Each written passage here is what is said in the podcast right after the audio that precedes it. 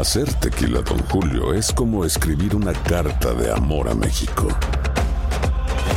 Beber tequila, Don Julio, es como declarar ese amor al mundo entero. Don Julio es el tequila de lujo original, hecho con la misma pasión que recorre las raíces de nuestro país. Porque si no es por amor, ¿para qué? Consume responsablemente. Don Julio Tequila, 40% alcohol por volumen, 2020. Importado por Diageo Americas, New York, New York. Boost Mobile tiene una gran oferta para que aproveches tu reembolso de impuestos al máximo y te mantengas conectado. Al cambiarte a Boost, recibe un 50% de descuento en tu primer mes de datos ilimitados. O, con un plan ilimitado de 40 dólares, llévate un Samsung Galaxy A15 5G por $39.99. Obtén los mejores teléfonos en las redes 5G más grandes del país. Con Boost Mobile, cambiarse es fácil. Solo visita boostmobile.com. Boost Mobile, sin miedo al éxito. Para clientes nuevos y solamente en línea, requiere AroPay. 50% de descuento en el primer mes requiere un plan de 25 dólares al mes. Aplican otras restricciones. Visita boostmobile.com para detalles. Familia querida de Univisión, aquí Lucero para decirles que no se pueden perder el gallo de oro. Lunes a viernes a las 9 por Univisión. Bienvenidos al podcast del Gordi y la Flaca. Somos Raúl de Molina y Lidia Estefan y en los próximos minutos escucharás las noticias de la farándula más picantes del momento. Y bueno, ya va a empezar el podcast del Gordi y la Flaca con las mejores entrevistas a actores, músicos y por supuesto tus celebridades favoritas. Te voy a decir una cosa, me está mandando un tremendo chisme aquí. Ya ustedes saben lo que tienen que hacer. Señores, después de un año de haber terminado su relación, Shakira y Piqué continúan dando mucho de qué hablar, especialmente en España. Y este fin de semana lo pasé muy bien cuando le hicieron lo que le hicieron a Piqué. Bueno, por eso vamos hasta Barcelona con nuestro corresponsal Jordi Martín para que nos cuente un poquito más adelante, Jordi. Hola chicos, ¿qué tal? Les saludo desde Hola, las Jordi. playas de Barcelona y les cuento que este fin de semana muchos se sorprendieron al escuchar la voz de Shakira en un evento de Piqué. Y además, muchos se le están complicando las cosas a la cantante barranquillera. Veamos. Siguen los problemas legales para Shakira en España y ahora resulta que el Departamento de Hacienda Española no solo la está investigando por sus impuestos en el ejercicio 2012, 2013 y 2014. Ahora se le suman más problemas con sus impuestos del 2018. abre un nuevo procedimiento contra, contra ella eh, y la acusación sigue siendo, pues, en este caso, de nuevo la Hacienda Pública. Sabemos de buena fuente que Shakira se enteró de esta nueva demanda e investigación a través de los medios. Enseguida, su equipo legal se puso las pilas y sacó un comunicado de prensa que dice: Shakira defiende haber actuado siempre conforme a la ley y bajo el consejo de los mejores expertos fiscalistas. Ahora se encuentra centrada en su vida artística en Miami y está tranquila y confiada en la resolución favorable de sus asuntos fiscales. En el próximo mes de noviembre, Shakira deberá presentarse en las Cortes Españolas para investigar sus impuestos del ejercicio 2012, 2013 y 2014. Imaginamos que con esta nueva demanda las cosas se le podrían complicar un poquito más. Dicho de otra manera, otra nueva sentencia con otra condena. En caso de superar las mismas, eh, dos años de prisión, pues bueno, el escenario no es muy halagüeño, no sería muy halagüeño porque sí podría entrar entonces la señora Shakira en prisión, cosa que obviamente no deseamos. Piqué, por su parte, este pasado fin de semana fue a una fiesta privada en un club de Madrid y algunos de los presentes comenzaron a gritar el nombre de Shakira, a lo que Piqué contestó con insulto. Bueno chicos, lo que sí que se comenta acá en Barcelona es por qué Piqué contrata a Manuel Turizo para que cante en la final de la Kings League, sabiendo que Manuel Turizo iba a interpretar su último éxito con Shakira, la Copa Vacía. Entonces aquí la gente se está preguntando, ¿esto por qué lo hace Piqué? ¿Lo hace para provocar o lo hace porque realmente ya se la resbala todas esas canciones que Shakira ha ido eh, haciendo contra Piqué. Entonces la gente aquí está un poco diversificada. No saben muy bien por qué está actuando así Gerard Piqué. Bueno, desde Barcelona me despido y regreso con ustedes a los estudios del Gordo y la Flaca. Bye, Gracias, Jordi, gracias, que te muchísimas esa gracias. cosita que tienes ahí, se quitó algo, Raúl, ¿Qué, por eso sí. tiene una cinta. ¿Qué te parece eso de que tú te imaginas que ahora donde quiera que se presenta Piqué, Eso le va a perseguir, le Raúl. empiezan a gritar Shakira?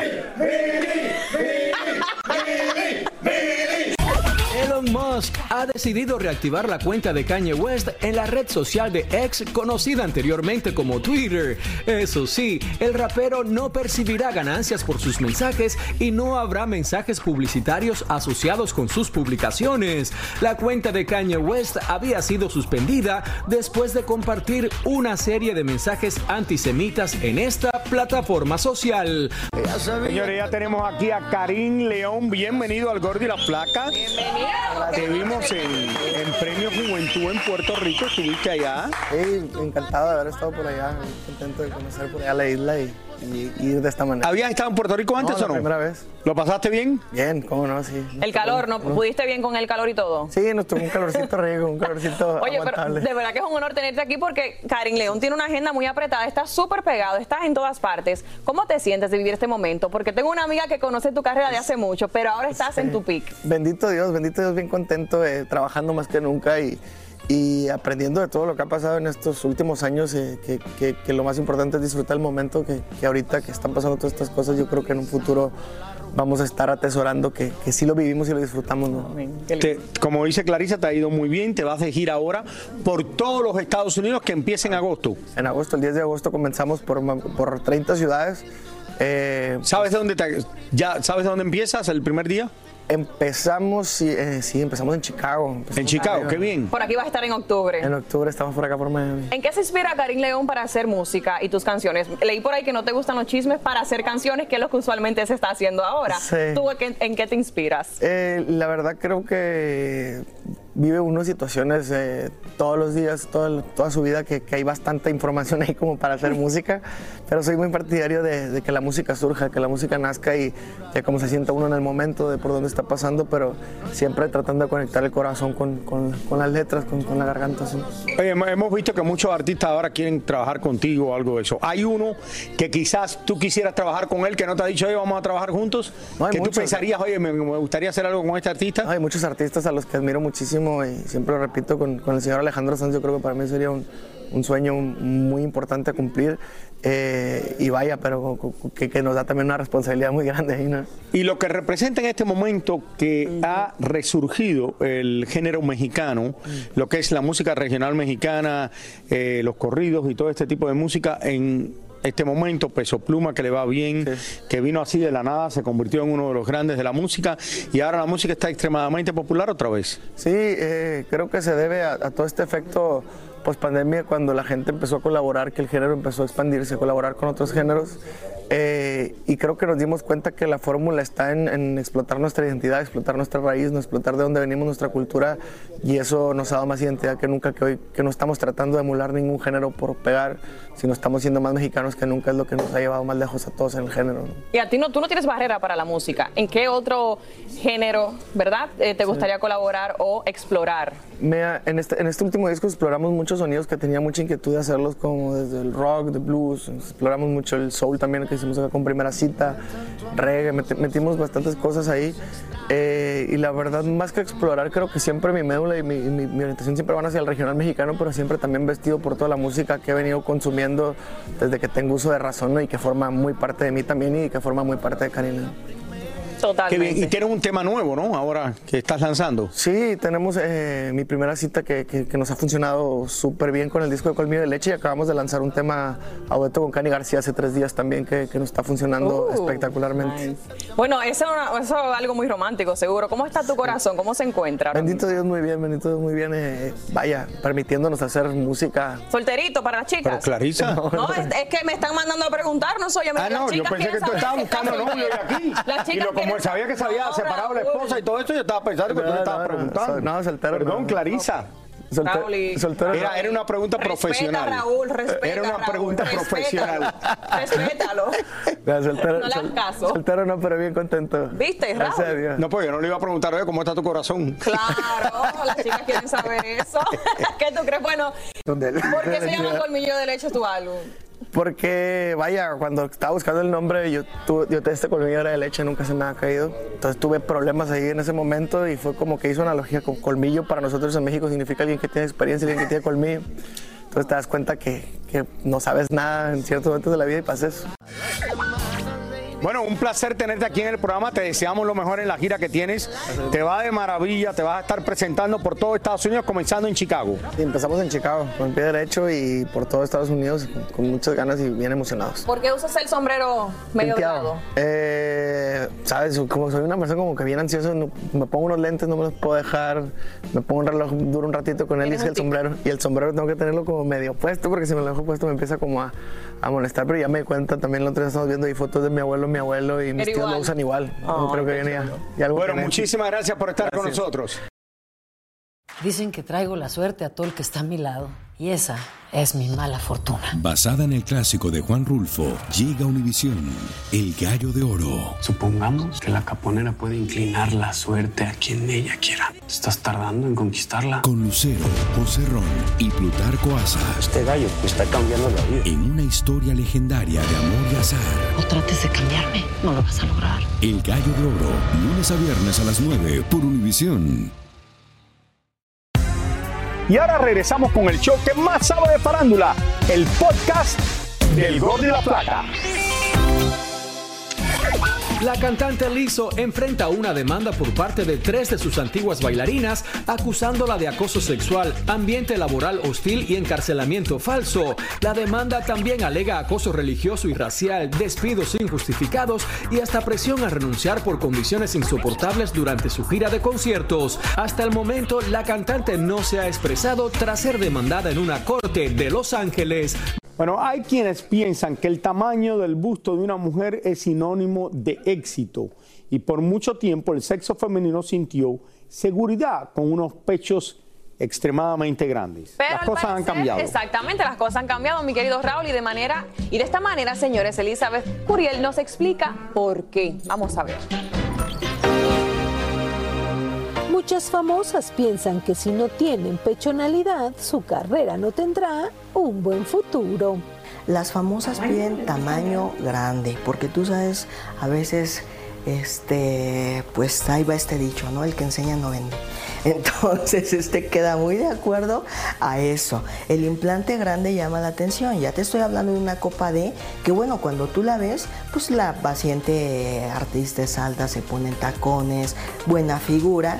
Un busto de una copa D para ellas, pues no es exagerado, ¿no? Niurka, Maribel Guardia, Ninel Conde, Lorena Herrera o la mismísima Sabrina son un vivo ejemplo de que esta pechonalidad debe venir acompañada de insinuantes escotes que son imposibles de ignorar. Y son muy pocos los casos como Shakira, la actriz Ana de Armas, Ana Paola y Camila Cabello, a las que les importa poco una exagerada pechonalidad para llamar la atención. Y esta sociedad nos ha enseñado que tenemos que tener boobies para ser felices y la verdad que no. Soy creo que la más plana que existe el planeta y estoy muy contenta con mi cuerpo. Sin embargo, hay otras famosas que aunque no son exageradas, sí tienen unos implantes muy discretos y no precisamente como vía de llamar la atención. La glándula mamaria, la mayor cantidad de proyección es la grasa. Ellas no tienen por qué hacen ejercicio, dieta, están delgadas. ¿Qué quiere decir? Que su glándula mamaria va a ser muy pequeña. Tienen que recurrir a un implante para darse volumen en la zona del busto. Así como muchas famosas recurren a los implantes para verse y sentirse mejor, hay otras que han decidido retirarlos por supuestas complicaciones. Incluso hace unos meses hubo una campaña para invitar a retirarse los implantes encabezada por la actriz Michelle Renaud, quien aceptó haberse operado por inseguridad y presión social para lucir mejor en la televisión. Nueve años después, quiero platicarles que los implantes sí hacen daño, sí son tóxicos. Y yo las invitaría a que por favor se definan qué es lo que les está causando el daño, porque muchas veces muestran sus implantes, que ya el gel está amarillo, muchas veces muestran que el implante ya estaba roto. Pues para mí ellas no están capacitadas para dar mala información al público. El costo aproximado del implante de busto es de 5 mil dólares, es decir, que no cualquiera puede darse el gustito de lucir una buena pechonalidad.